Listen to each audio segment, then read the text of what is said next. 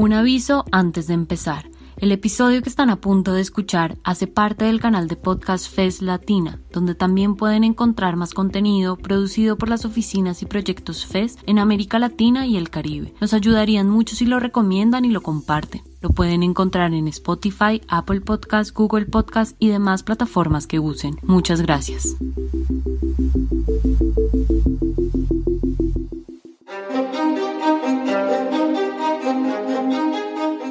Político, moverse en bus, taxi o bici, estudiar en privada o pública, decir todos, todas o todes. Les doy a todas y todos la bienvenida a este espacio. Lo primero es que cuando empieza a aparecer la pandemia en el país... Porque eso siempre se piensa por allá arriba. Cuando uno habla de una crisis habla precisamente de esos impactos multisectoriales que tiene. El, el, cuerpo no es solo un constructo material, ¿no? Y yo creo que el tema de la salud fue como una, una de las áreas. Recibir la factura para pagar el IVA, votar a un candidato en elecciones y votar a un empleado sin justa causa. Lo que haces y dejes de hacer, lo que pienses y lo que dices es político. Que las mujeres, que las personas LGBTI, que las personas de grupos étnicos. Estas luchas necesitan materializarse en algo y necesitan materializarse en derechos humanos hechos realidad, ¿no? Bienvenidos y bienvenidas a Todo es Político, un programa realizado entre la FES en Colombia y 070 Podcast en el que hablaremos en esta primera temporada de temas esenciales y cotidianos para comprender qué está pasando en nuestro contexto durante este tiempo incierto de pandemia. Intentaremos darles algunas respuestas de la mano de expertos y expertas.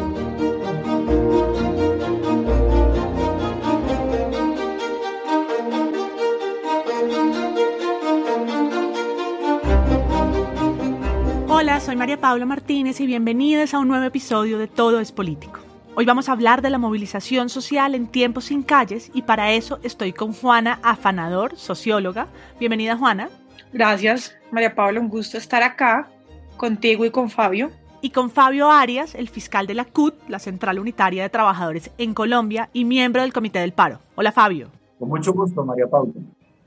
Para entrar en materia, quiero volver al título que hemos elegido para este episodio movilizar y protestar sin calles, y que pensemos lo que ha significado este confinamiento para los movimientos sociales. Salir a marchar es una forma de poner el cuerpo en la calle, de alterar la rutina, el tráfico, ocupar las calles, ser oído, llegar a la Plaza de Bolívar y llenarla, y que los funcionarios públicos, por ejemplo, tengan que terminar su jornada laboral.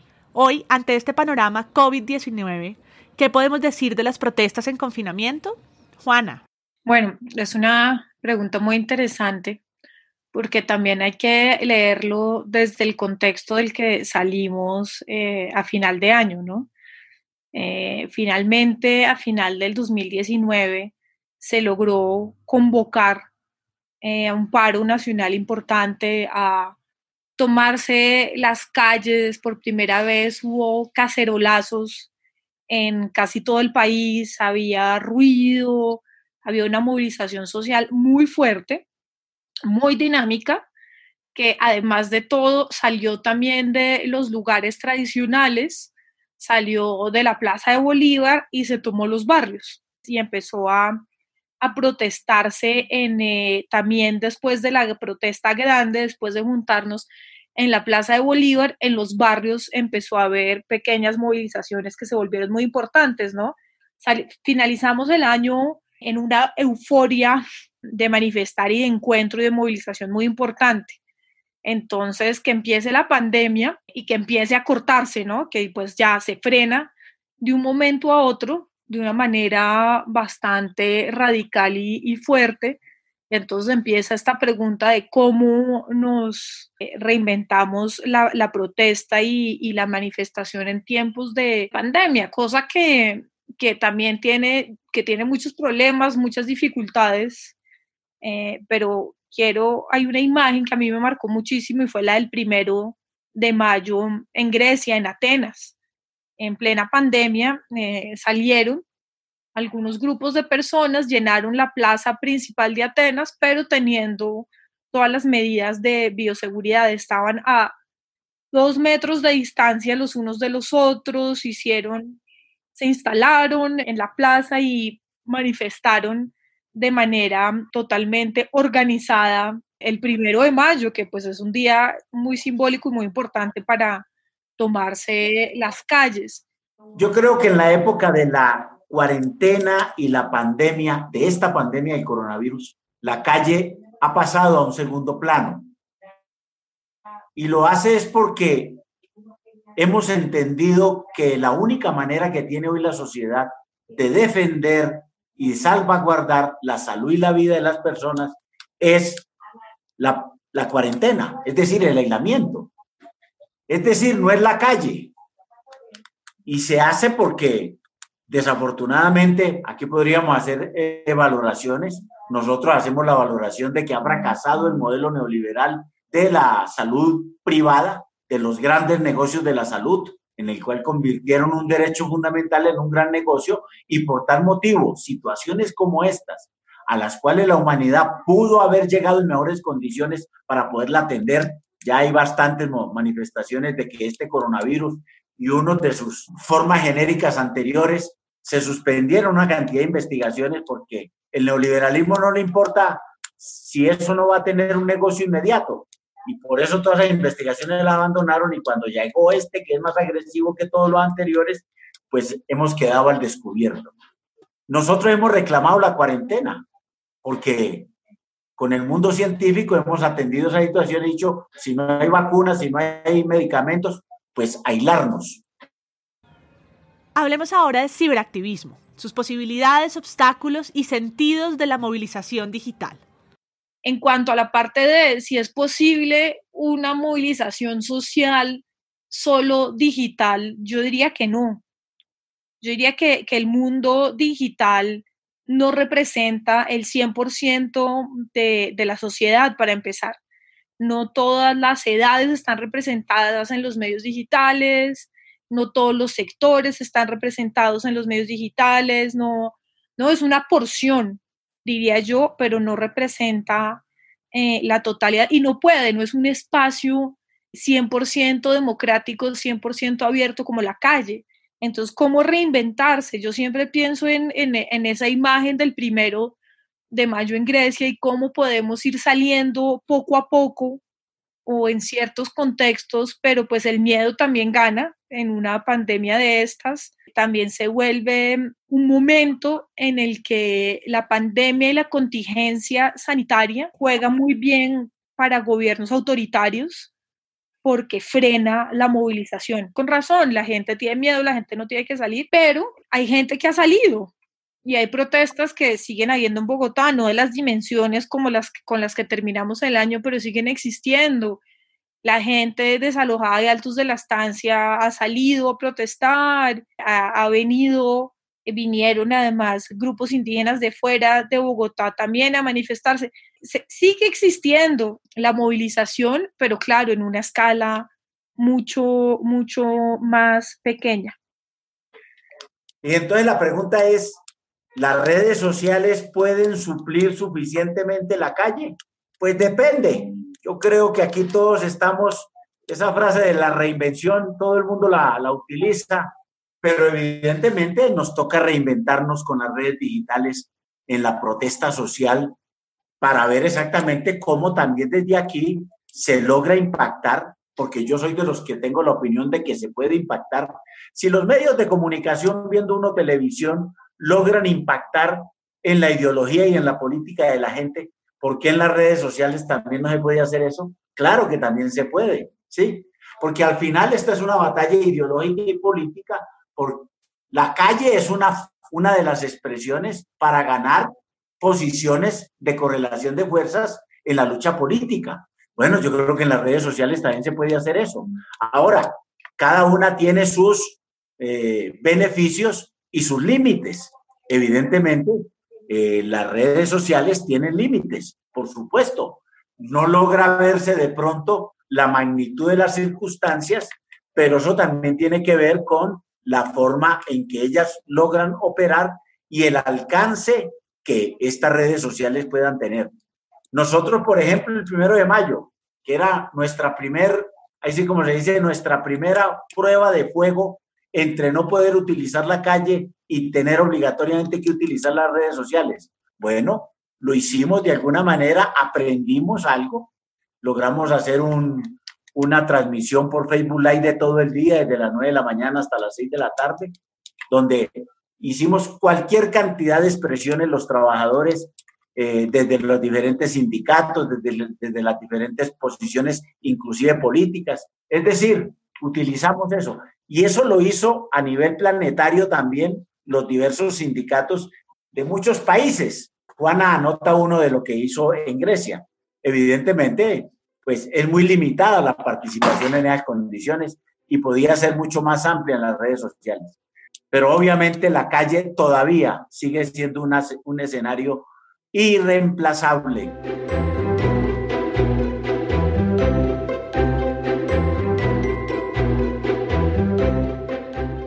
Para cerrar este bloque, quiero hablar de esas nuevas formas que hemos visto durante este confinamiento y que algunas ya las han mencionado. Hablamos de las redes sociales y de la esfera digital, pero quiero que volvamos a lo que ha pasado en la calle y cómo se han inaugurado nuevos formatos y nuevas narrativas de esa expansión creativa en la que los tapabocas eh, se vuelven pancartas, hay pañuelos rojos en las ventanas, hay protestas desde los balcones. No, pues lo que tú dices de, de los tapabocas, de la, ¿no? La, la, ropa, las camisetas, ¿no? Empieza a volverse también ahí un espacio interesante de, de movilización para transmitir eh, algún mensaje, ¿no? Las, las madres de Swatch hicieron sus tapabocas, de quien dio la orden, que han tenido eh, mucho éxito, por ejemplo, los eh, excombatientes de FARC también están haciendo tapabocas, todos, todos, todo, además digamos que se volvió un espacio de creatividad y de rebusque muy importante, ¿no?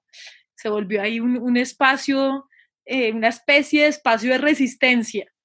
Pero digamos que hay formas tradicionales que persisten. Ayer y hoy hubo cacerolazo en Chile, pero entonces sí, en el confinamiento la movilización social puede lograr cosas. Es un ejemplo que, que nos están dando los chilenos, que sigue la movilización, así sea desde la casa.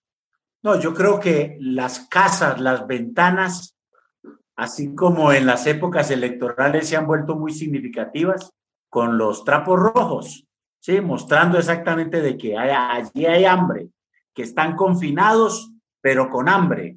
Y por tal motivo, mire que eso ha ocasionado una movilización social muy significativa. Yo, yo quiero rescatarte que las redes sociales logran su dinamismo, ¿sí? Y entonces terminamos en la renta básica que es un tema que no, nunca habíamos tenido la oportunidad de colocar, de poner nosotros en la discusión pública en Colombia. Y pareciese entonces que una fuerte movilización social en las redes, con una simbología en las ventanas, es decir, en las casas, ya una cosa mucho más material, puede ser un buen escenario para mostrar evidentemente la disposición que pueda tener la ciudadanía con alguna reivindicación especial. En este caso, la bandera blanca para defender los acuerdos de paz. Pasemos al siguiente bloque en el que les propongo que hablemos sobre el futuro.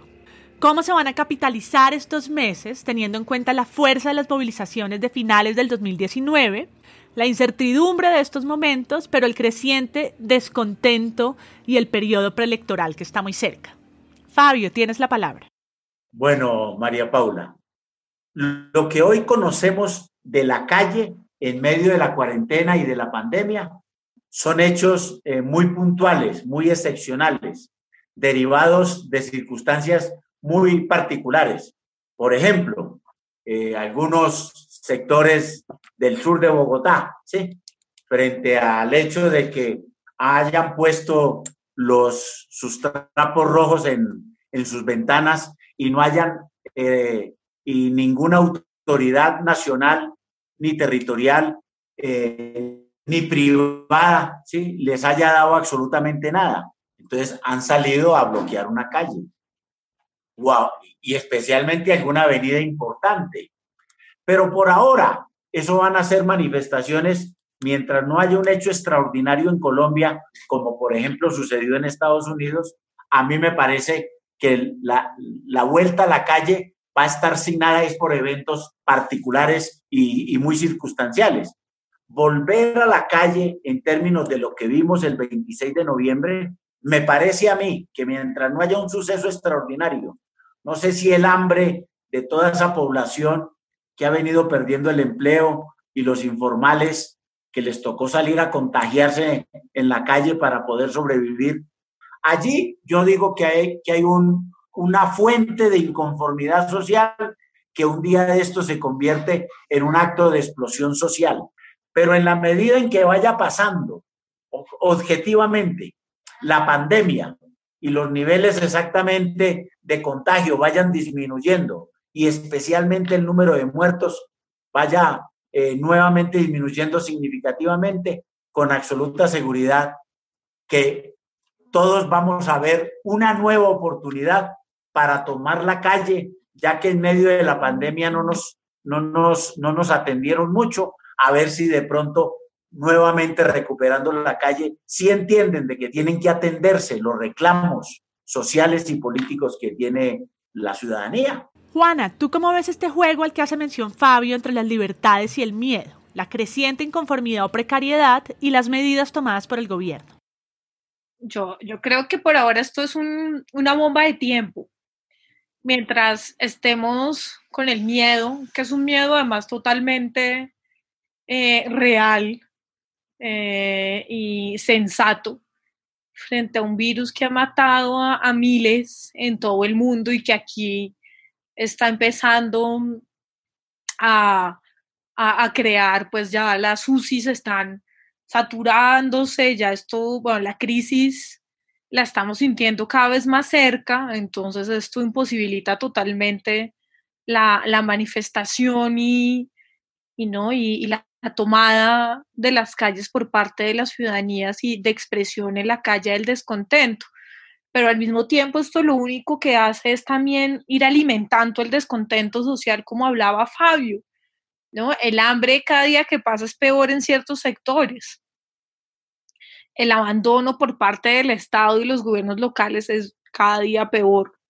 en ciertos también eh, territorios nacionales y locales, la represión también cada día, ¿no? Porque esta pandemia también se ha manejado con represión y autoritarismo, ¿no? Hay ciertos barrios de Bogotá que en este momento están militarizados. Eh, entonces yo creo que esto alimenta constantemente y está nutriendo a futuro eh, un estallido social, como decía Fabio. Esto, esto es insostenible eh, en, cualquier sociedad, en cualquier sociedad cuando tú la encierras, la encierras además sin trabajo, eh, sin tener que comer, sin darle ningún tipo de seguridad y sin responder a nada como Estado, pues eh, a lo único que puede llevar eso es a que salga la sociedad cuando pueda a decir no más. Preocupante en cómo lo van a manejar las autoridades, porque últimamente este, este gobierno nacional ha sido un gobierno represivo. En Bogotá, el gobierno distrital ha sido un gobierno represivo también en cuanto a la protesta. El, el SMAT eh, siempre ha hecho su importante presencia, entonces esa parte es, es preocupante, pero creo que, que, que, sí, que nos estamos, o sea, que esa necesidad en este país todos los días pasa algo. Entonces, primero fue la violación de la niña indígena y esa misma semana salieron que pues son violaciones sistemáticas en todo el país por parte de los militares, eh, que resulta que los cuatro meses que estuvimos encerrados eh, no estábamos preparando realmente el sistema de salud y la extensión que deberían tener las UCIs en este momento para poder sobrellevar el pico y no llegar a decir quién vive y quién no. Em, según los respiradores que, haya. Bueno, no, estamos llegando a un, punto que, ya se vuelve supremamente crítico y, complejo y en algún momento eh, la sociedad se tiene que reactivar. ¿no? Todo el mundo habla de la reactivación económica, la reactivación laboral, todas las reactivaciones, pero es que como sociedad también necesitamos reactivarnos. Y el espacio hasta ahora en el resto del mundo donde se ha dado posible y se ha hecho realidad la reactivación social en el espacio público. Entonces, ¿cómo nos vamos a retomar el espacio público? Preguntaría yo.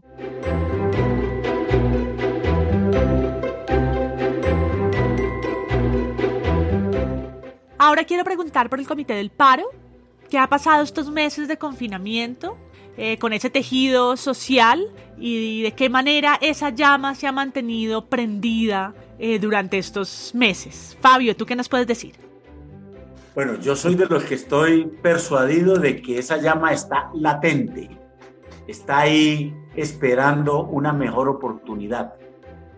Eh, lo que antes teníamos, pues lo hemos mantenido a través de la virtualidad. Es decir, los sectores sociales y políticos que hemos acostumbrado a estar continuamente en comunicación, y, bueno, sea de cualquiera de los procedimientos que teníamos antes, inclusive el de la calle, pues todavía seguimos manteniendo esta relación a través de estas redes, ¿sí? Y, y quiero decirle, y con mayor intensidad además, por lo menos de los círculos con los cuales uno se maneja, ¿sí? De pronto falta es con, la, con, con, mucho, con los sectores mucho más amplios de la ciudadanía, el, pero eh, con la cual tampoco la teníamos muy, muy específica antes y ahora tampoco la tenemos, pero entonces yo digo, está latente, está pendiente de que haya una nueva oportunidad. En esto quiero decir algo, eh, en Colombia regularmente las manifestaciones grandes de movilización en la calle social siempre han sido convocadas por alguien. No han sido producto de un momento de, efervescencia y calor, como por ejemplo el caso de Chile. Pero yo creo que nosotros vamos para allá, porque la cosa, mejor dicho, le han metido tanta presión social de no atención a sus necesidades básicas que esa olla cada vez está mucho más presionada. Esa olla social del descontento y la inconformidad que ya vimos en noviembre y que permitió mantener relaciones con otra cantidad de gente que antes no teníamos. Yo creo que esa es la virtud de la movilización del, 29, del 21 de noviembre, que sectores sociales, especialmente de sectores medios de la población, de trabajadores y profesionales cuentapropistas que antes no tenían una manifestación expresa, esa vez la hicieron. Pero digamos que hoy la pobrecía que ha aumentado significativamente más en esta época, se está convirtiendo en una olla social con mucha presión que en un momento de estos va a pasar algo como sucedió en Chile. Entonces, si bien aquí en Colombia esperábamos tener como un escenario por lo menos convocado o creado por alguien para expresarnos. Yo creo que esta vez cualquier hecho eh, circunstancial de las autoridades nacionales o territoriales, voy a poner un ejemplo, el aumento de la gasolina un día de estos, ¿sí?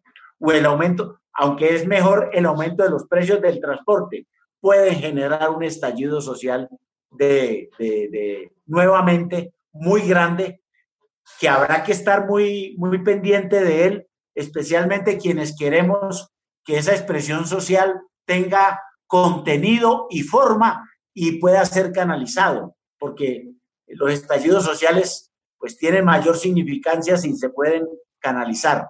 Entonces, yo creo que en Colombia vamos a poder asistir a un fenómeno como esos, repito, por todo este tema de todas las inconformidades y las solicitudes no resueltas ni atendidas unas muy viejas y estas nuevas que se han creado a pasos agigantados en medio de la pandemia y la cuarentena, que son inconmensurables.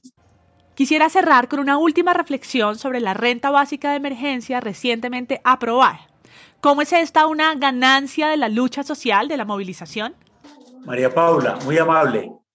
Yo ya, ya he señalado que esta es una de las ganancias de esta lucha política y social en medio de la cuarentena y la pandemia, es decir, en las redes, es la renta básica que hemos llamado de emergencia y que, bueno, se le pueden hacer algunas observaciones por los montos y toda la cuestión, pero el contenido ha venido ganando una opinión política y social favorable a ella.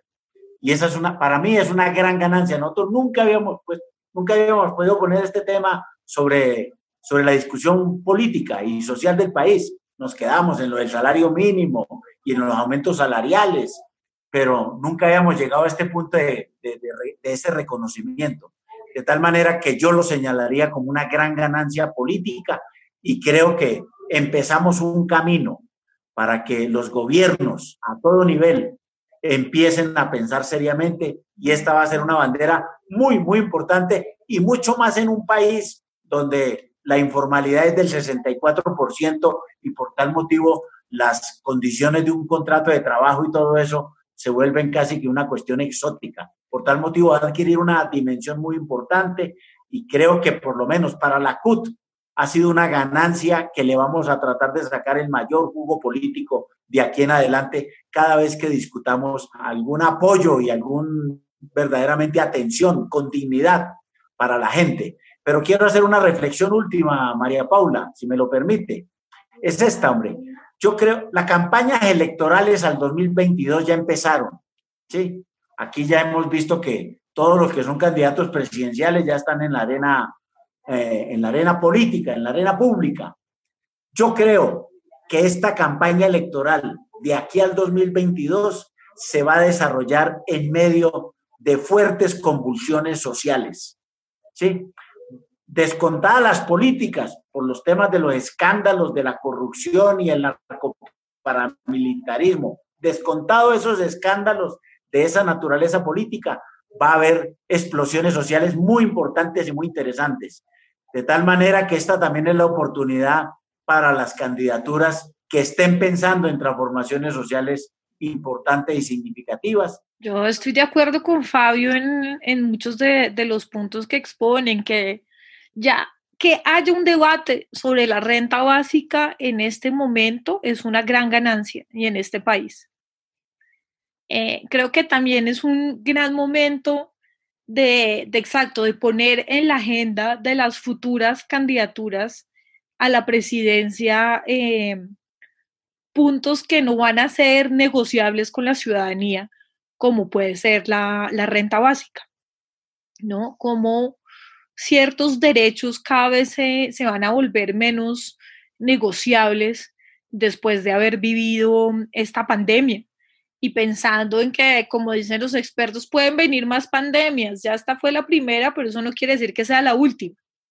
¿no? Y en imaginarnos en, en, un futuro no muy lejano, revivir un momento de estos, pues con ciertas garantías y cierta seguridad para, la ciudadanía, porque la ciudadanía yo creo que también ya se dio cuenta que no es que pida todo regalado como dice la extrema derecha y la derecha, lo que pasa es que la ciudadanía paga impuestos, la ciudadanía trabaja, la ciudadanía trabaja más de lo que debe, eh, hay grandes problemas con los fondos pensionales eh, y que entonces también ya, ya la ciudadanía creo que va a ser mucho más exigente frente a los programas que se comprometan con ciertos cambios estructurales que nos han llevado a vivir eh, esta pandemia de una forma totalmente precaria, ¿no? Colombia demostró su precariedad en términos sociales, económicos, en ser un país que,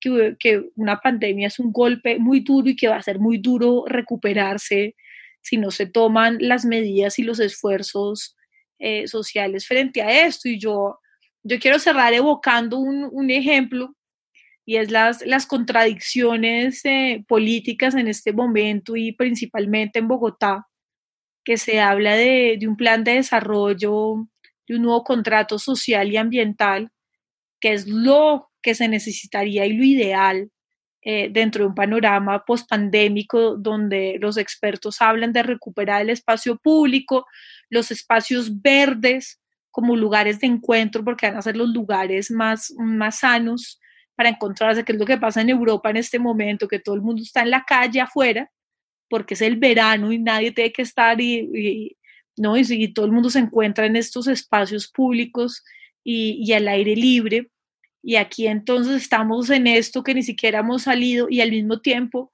eh, gran parte del presupuesto del plan de desarrollo se va a movilidad y a una de las obras de infraestructura que va en contra de, de todo este plan de revitalización urbana, de calidad del aire, reencontrarnos en los espacios verdes, que es el metro de Bogotá.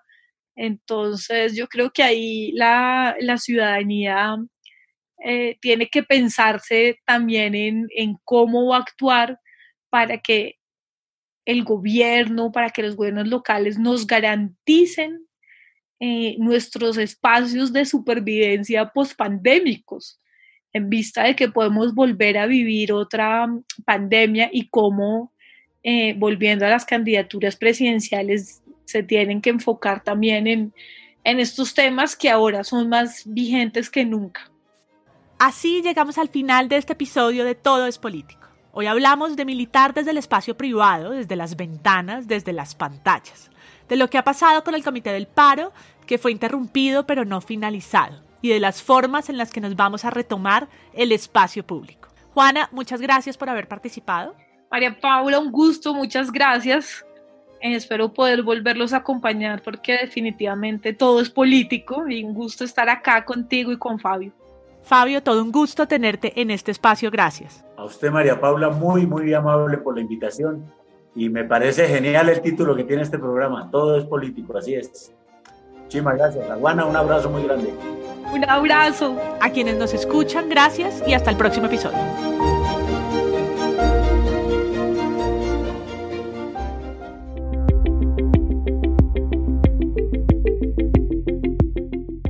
Muchas gracias por llegar hasta el final. Si les gustó, nos ayudaría que lo compartan. Recuerden que este episodio hace parte del canal de podcast FES Latina, donde también pueden encontrar más contenido producido por las oficinas y proyectos FES en América Latina y el Caribe. Nos pueden encontrar en Spotify, Apple Podcast, Google Podcast y demás plataformas que use. Les esperamos en un próximo episodio.